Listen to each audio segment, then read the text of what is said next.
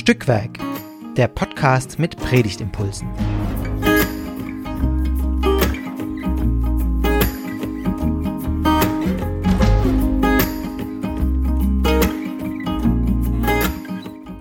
Hallo und herzlich willkommen zu einer neuen Folge von Anknüpfen, dem Podcast mit Predigtimpulsen. Hier unterhalten sich jede Woche zwei Personen über den Predigtext, über den in zwei Wochen normalerweise regulär gepredigt wird in den EKD-Kirchen, äh, Gliedkirchen.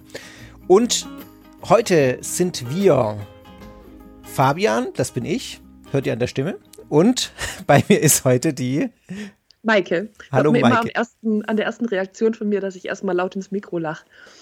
Ach so. genau.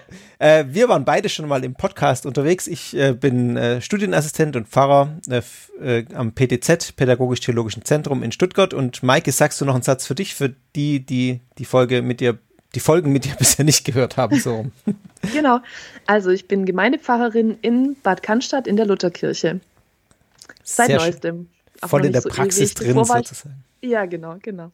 Musst du auch predigen. Wir haben heute den äh, Predigt, genau, kannst du gleich beantworten die Frage. Ich hab, wir haben heute den Predigtext zum Sonntag Judika vor uns. Also wir sind ja am Ende der Passionszeit kann man sagen. Der Sonntag drauf ist der Palmsonntag und es ähm, ja, ich habe gelesen, habe ich tatsächlich, äh, dass früher in der älteren Kirche, ich weiß nicht, wie alt diese Kirche war oder sein muss, ähm, der Sonntag Judika ja so diese die richtige Passionszeit eingeleitet, äh, eingeläutet hat, also das richtige Ende der Passionszeit und dass da ab da dann auch die Kruzifixe verhüllt wurden. Also man könnte sagen, hier wird es jetzt wirklich ernst auch im Kirchenjahr und es wird ähm, auch innerlich ernst für die Menschen, die ähm, sich auf diesen Gottesdienst einlassen und auf diesen Sonntag einlassen. Also das ist so der Kontext am Ende der Passionszeit.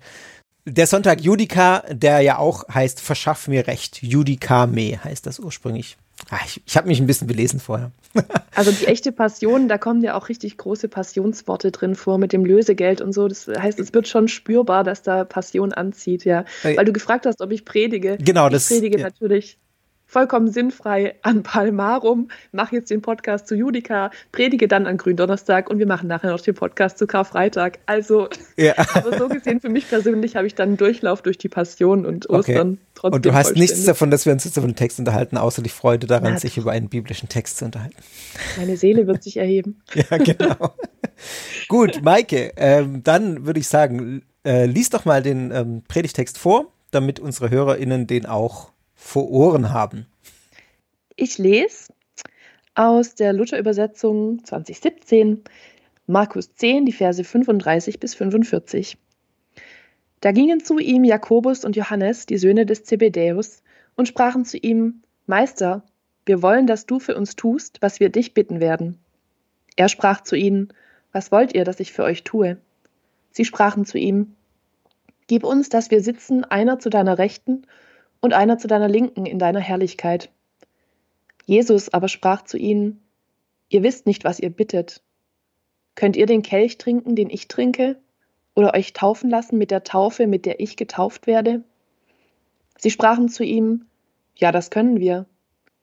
Jesus aber sprach zu ihnen, Ihr werdet zwar den Kelch trinken, den ich trinke, und getauft werden mit der Taufe, mit der ich getauft werde, zu sitzen aber zu meiner Rechten und zu meiner Linken, das zu geben steht mir nicht zu sondern das wird denen zuteil, für die es bestimmt ist. Und als das die zehn hörten, wurden sie unwillig über Jakobus und Johannes.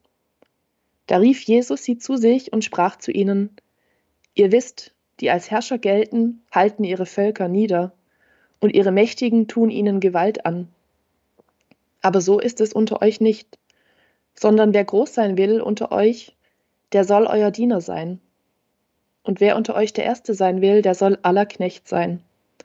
Denn auch der Menschensohn ist nicht gekommen, dass er sich dienen lasse, sondern dass er diene und sein Leben gebe als Lösegeld für viele. Soweit. Dankeschön.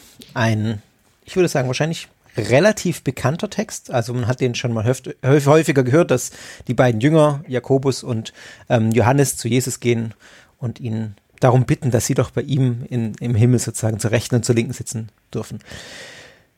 Was, Maike, war denn, waren so deine ersten Gedanken, als du den Text äh, jetzt wieder gelesen hast? Ja, ich dachte nochmal, wie deutlich da gemacht wird, dass wir unser Los oder der Jüngerlos nicht mit Jesu Los verwechseln sollen. Also da gibt es mhm. ja zwei klare Zielrichtungen irgendwie. Jesu Los ist das, können wir nachher noch drüber sprechen, des Lösegeldes. Also der muss irgendwie Satisfaktion leisten, das ist äh, die größere Tat. Und an die Jünger, finde ich, ergeht so eine ganz ähm, innerweltliche, vielleicht heute zu predigen als innergemeindliche Ansage eigentlich. Also setzt euch nicht vorne ran, sondern lasst euren Maßstab des Miteinander umgehens den Dienst sein. Also Finger weg von Macht- und Statusvergleich und äh, wer kriegt welchen Sitzplatz und so. Und da spüre ich auch so, schon die erste Spannung. Können wir ja vielleicht uns nachher noch drüber ja. unterhalten. So, äh, ja, Macht und Status sind schon auch Themen, die in der Gemeinde doch ihren, ihren Ort haben, ja, wie in jeder, in jeder sozialen Kombination von Dackelzüchterverein ja. bis, ja, you name it. so, das waren meine ersten Eindrücke, ja. Ja, das war bei mir auch so, dass genau, ähm, also dieses, ich bin als erstes darüber gestolpert, ähm, ihr wisst nicht, was ihr bittet, könnt ihr den Kelch trinken, den ich trinke, trinke. Also was du gesagt hast, so dass diese Einzigartigkeit dessen, was Jesus da tut, dann nochmal hervorgehoben wird. Also im Prinzip das Gleiche, was du auch gesagt hast, diese zwei Schienen, einmal das, was die Jünger, äh, zu, was die aufgefordert werden und was Jesus tun muss. Ähm, ich bin jetzt bei dir gerade schon über den Begriff Satisfaktion gestolpert, da können wir auch nochmal drüber reden, weil da, das natürlich die Frage ist, was ist das, was Jesus tun muss? genau. Ähm, ist es wirklich dieses Satisfak äh, die, die, also äh, Zufriedenstellung, äh, was Satisfaktion korrekt übersetzt ins Deutsche ist Zufriedenstellung, oder? F Genugtuung, ja. Genugtuung, genau, ja. Also ja. was ist da für ein Gott dahinter, ja. der so zürnt oder der genau. so die Menschen so ganz und gar verbannen möchte eigentlich in ihrer Erbsünde und ihrer Verlottertheit. Ja, genau. Ähm, also da möchte ich dann gleich äh, doch durchaus nochmal drüber reden, ob das das Lösegeld ja. ist, das eingelöst, das uns auslöst sozusagen aus dieser, aus diesem Zorn Gottes, wenn man es so möchte. Mhm. Ähm, ja, also ich glaube, äh, was, was schon deutlich wird, allein dadurch, dass, äh, dass Jesus das hier so aufmacht, ist ja schon, dass mehr dahinter steckt, hinter dem, was Jesus tut, als dass er nur in den Tod geht, in Anführungszeichen. Also das ist ja, das Einzigartige kann zumindest nicht sein, dass er äh, dass er stirbt. Dass er irgendwie, ähm, mhm. ja, weil das könnte ja jeder andere auch. Also ich meine, dafür gibt es ja auch historisch Beispiele, dass man irgendwie sagt, Märtyrer gehen ja auch für, für irgendeine Sache, für die sie stehen, in den Tod. Also bei Jesus muss noch mal mehr dahinter stecken. Das wird schon mal, glaube ich, deutlich hier an der Stelle, oder?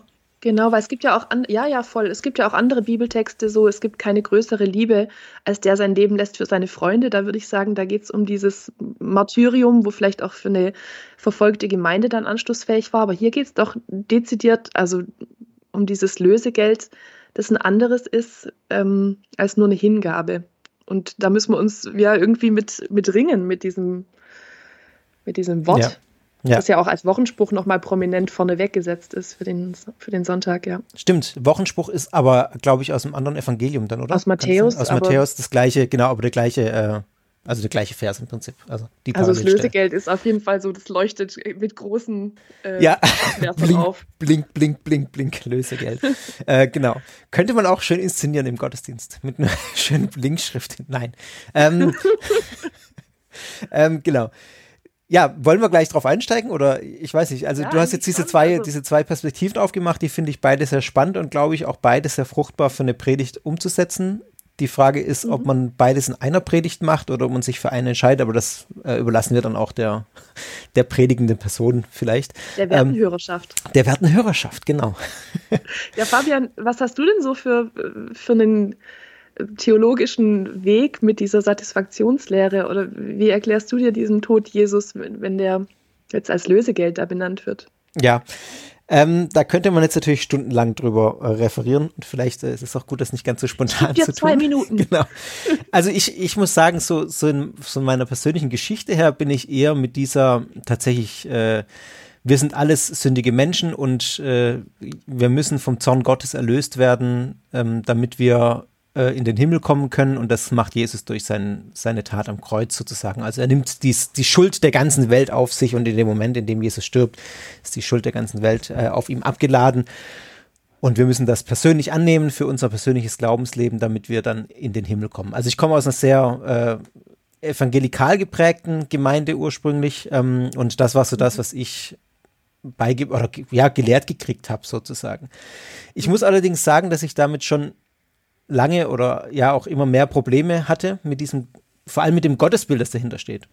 Mhm. Weil das für mich nicht zusammenpasst mit dem Bild eines liebenden Gottes. Also ein liebender, allmächtiger Gott, der braucht doch sowas nicht. Da dachte ich immer, warum braucht er irgendein Blutopfer, ähm, mhm. damit er mir vergeben kann?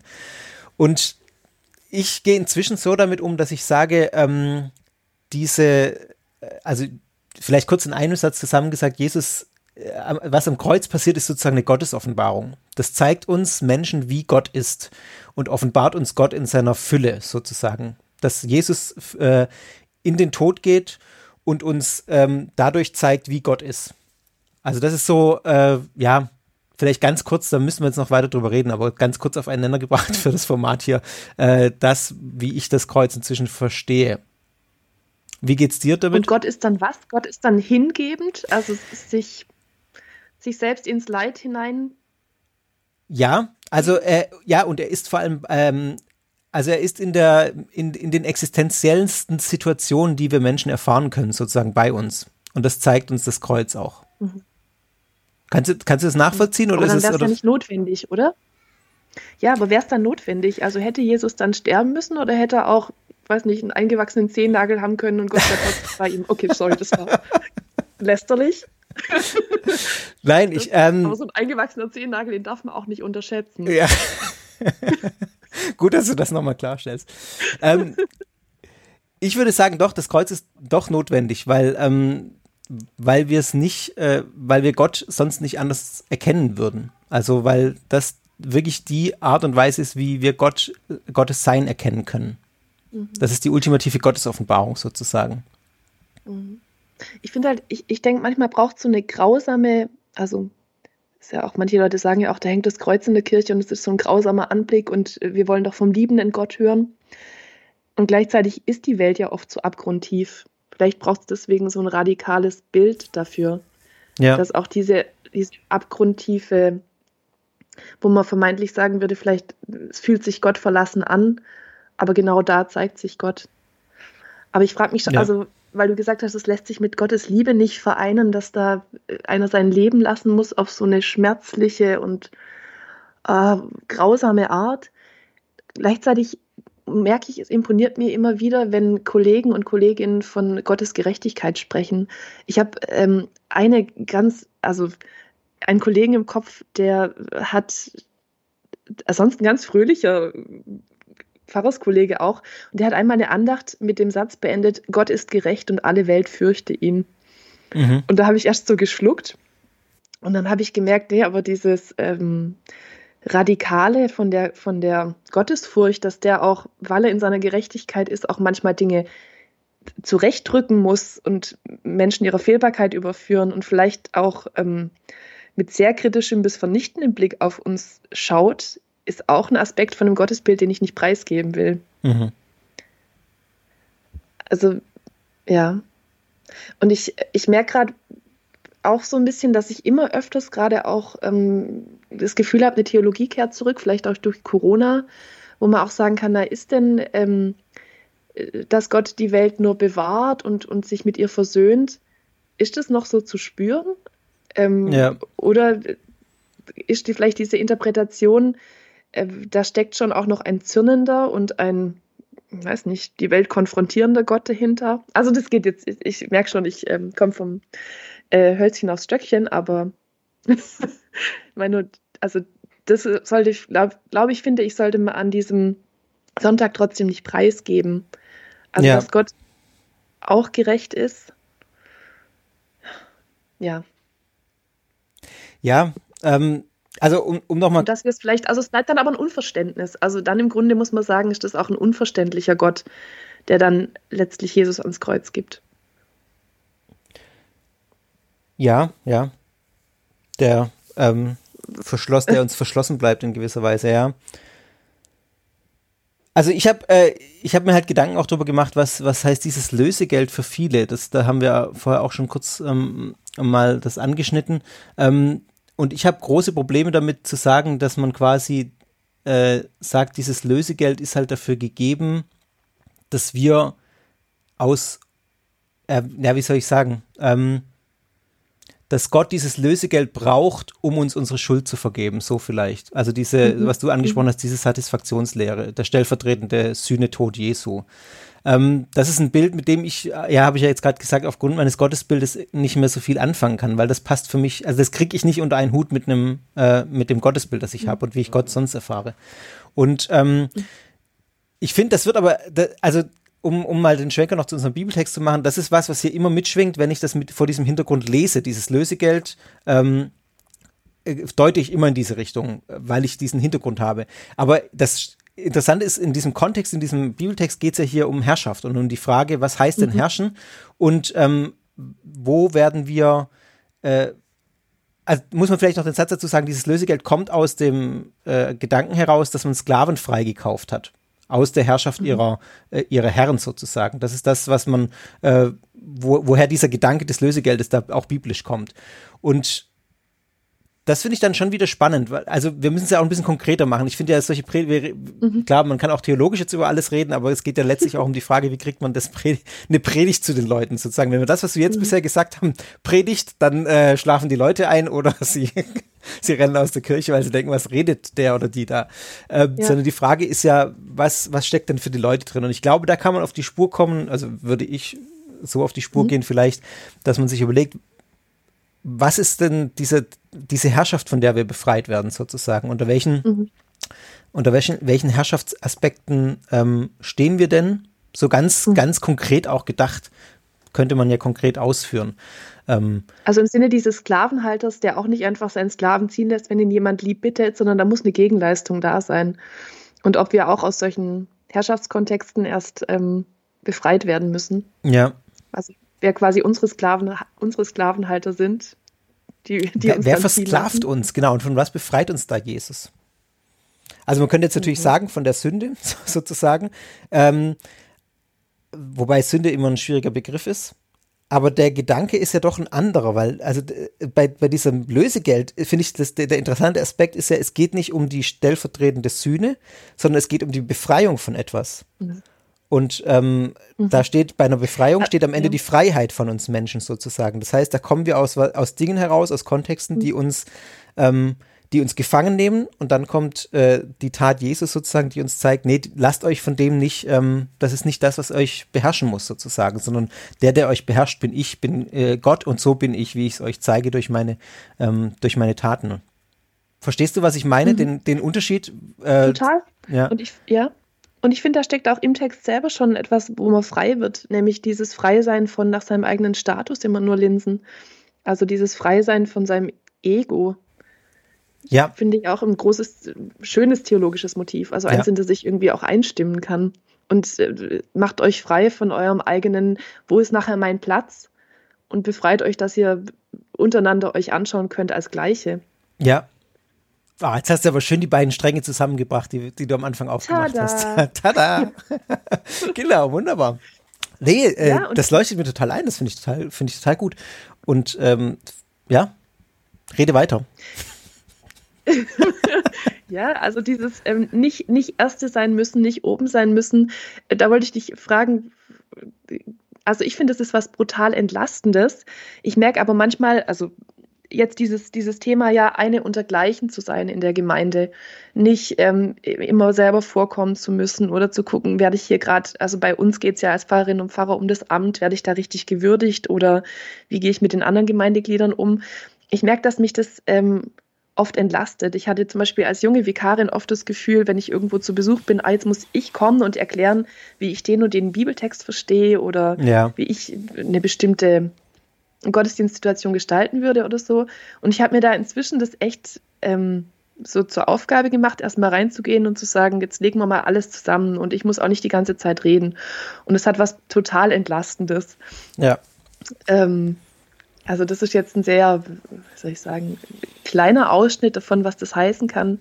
Für mich ist zum Beispiel auch im, also wo ich mich als Dienende irgendwie fühle und das was Befreiendes hat, ist ähm, wenn ich zu in Seelsorgegespräche gehe und weiß, ich bin jetzt hier ein Stück weit ähm, Gefäß, ich höre mir was an, ich bin erstmal Hörende für meine Schwester oder meinen mhm. Bruder ähm, und muss da gar nicht äh, jetzt irgendwie mein eigenes darstellen oder so. Und diese Freiheit schafft, glaube ich, eine große Möglichkeit zum Miteinander, damit jeder sich gesehen fühlt.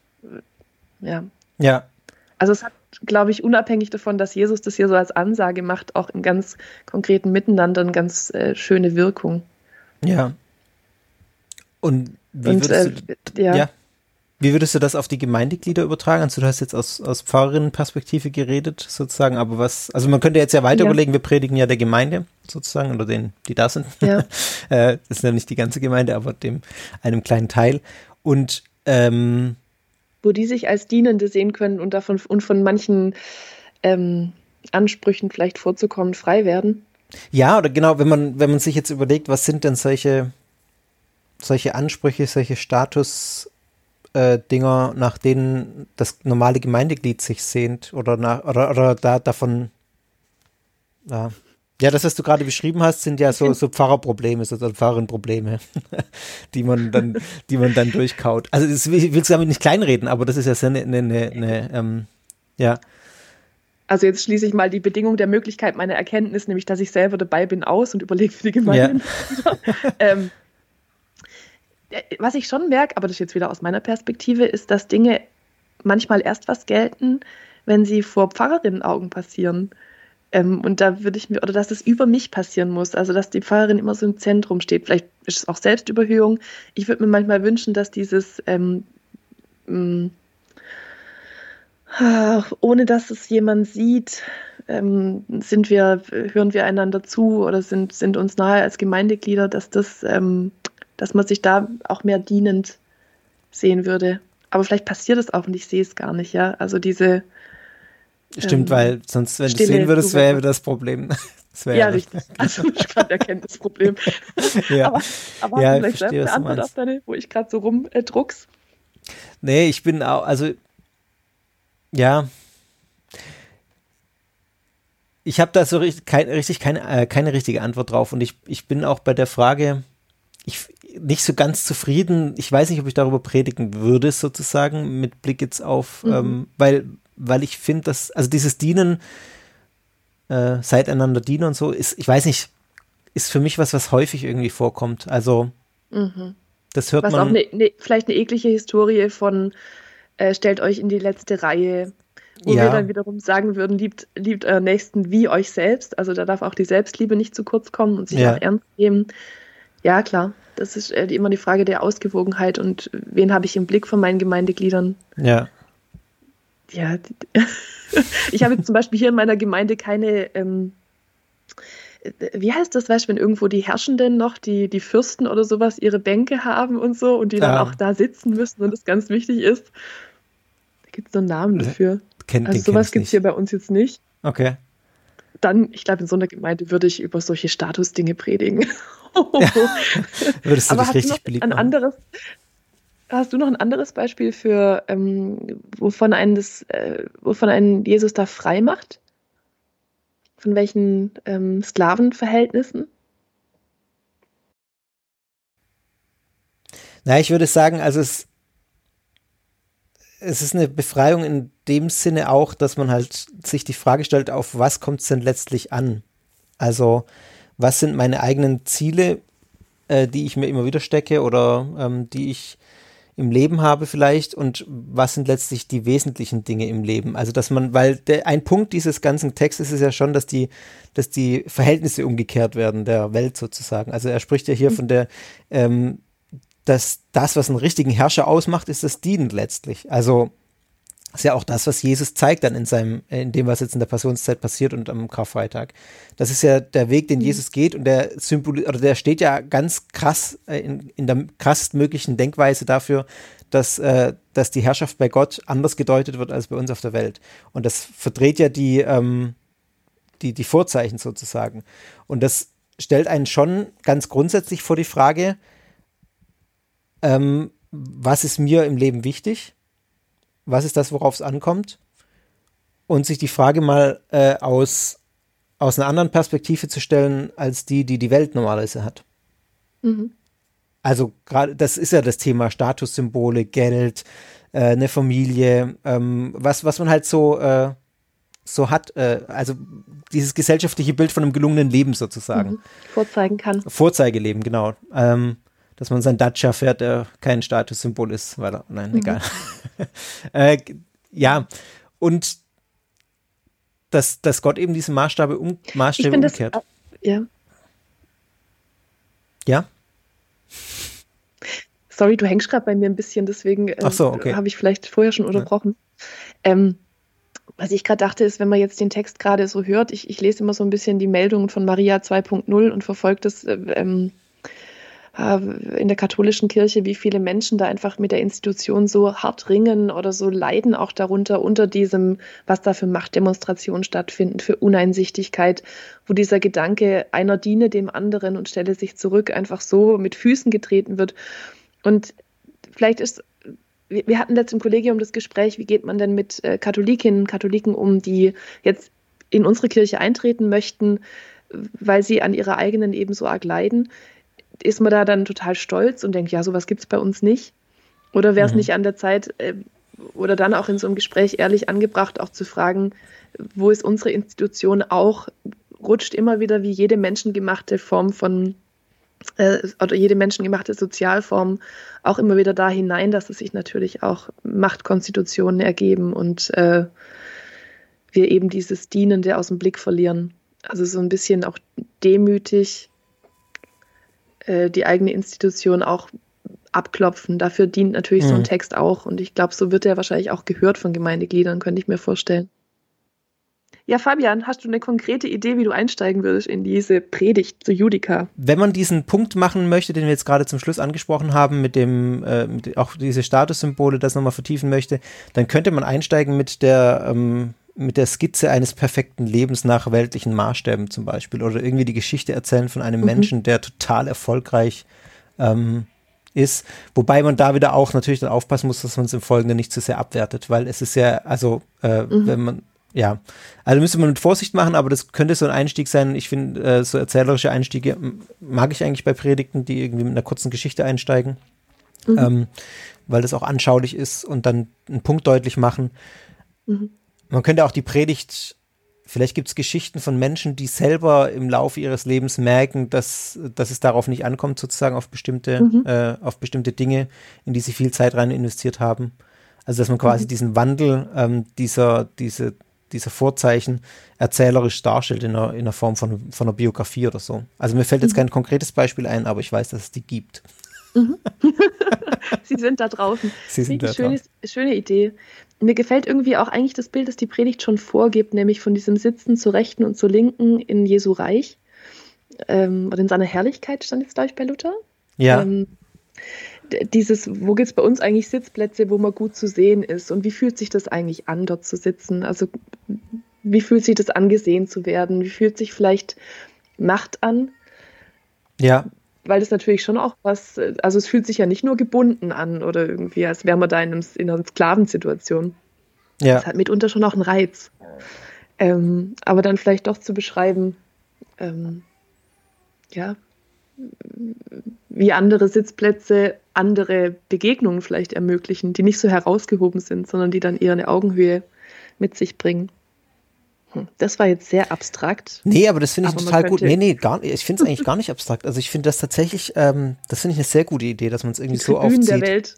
Ja, ja, und auch in, im, im Gottesdienst drauf. Also ja, muss man sich überlegen, ob man das machen will, je nachdem, wer da sitzt gerade. aber, aber grundsätzlich finde ich das sehr anschaulich, dass man das irgendwie, äh, äh, dass man das so macht. Also ja, finde ich gut. Eine Fürstenriege in, in, meinem, in, meinem, äh, in meiner Kirche hätte, Patronatssitz, kann es sein, dass das so heißt? Oder hm? mhm. dann würde ich auf jeden Fall die Predigt von da halten und mich erstmal so reinflätzen und sagen, wie fühlt es sich an, hier zu sitzen? Oder wie fühlt es sich überhaupt an, auf einer Kanzel zu stehen, so weit über den Menschen ja. und so. Also, das wäre aber, also das ist ja ein guter Hinweis, dass man, es gibt ja viele Gottesdiensträume, die mehrere Möglichkeiten haben zu predigen. Ähm, mhm. dass man sagt, ich mache jetzt die Predigt von ganz bewusst von einem anderen Punkt zum Beispiel. Um das mhm. nochmal zu verdeutlichen, das ist äh, einfach, ja, dass man sich bewusst Sitzplätze wählt und das wollen ja im Grunde die zwei Jünger da auch machen. Ja, also irgendwie mhm. so als Einstieg, wo sitzen wir und was macht das mit uns? Mhm. Ja, das finde ja. ich eigentlich ganz gut. Also dann hast, dann hast du schon mal die Leute und dann kann man den, den Punkt auch irgendwie machen, auf den du jetzt, äh, den du jetzt genannt hast. Ja. Gut. Gut. Angesichts der Zeit würde ich sagen, nachdem wir uns theologisch ein bisschen verhaspelt haben, am Anfang zumindest ich. Nein. ja, wie gesagt, man müsste da lang drüber Same diskutieren und es ist ja kein einfaches Thema. Ähm, genau, da, das ist jetzt aber auch nicht das Format, um das zu tun. Schön, dass ihr dabei wart. Ich hoffe oder wir hoffen, dass ihr vielleicht noch die ein oder anderen Gedanken ähm, mitnehmen konntet und wir, ähm, ja, ihr könnt uns folgen auf Instagram at stückwerk-podcast.de, könnt ihr kommentieren und Kommentare hinterlassen. Wir würden uns freuen, wenn ihr uns mitteilt, wenn äh, aus dem ein oder anderen Gedanken eine schöne Predigt wird. Und ja, in diesem Sinne sagen wir Tschüss und bis zum nächsten Mal. Tschüss.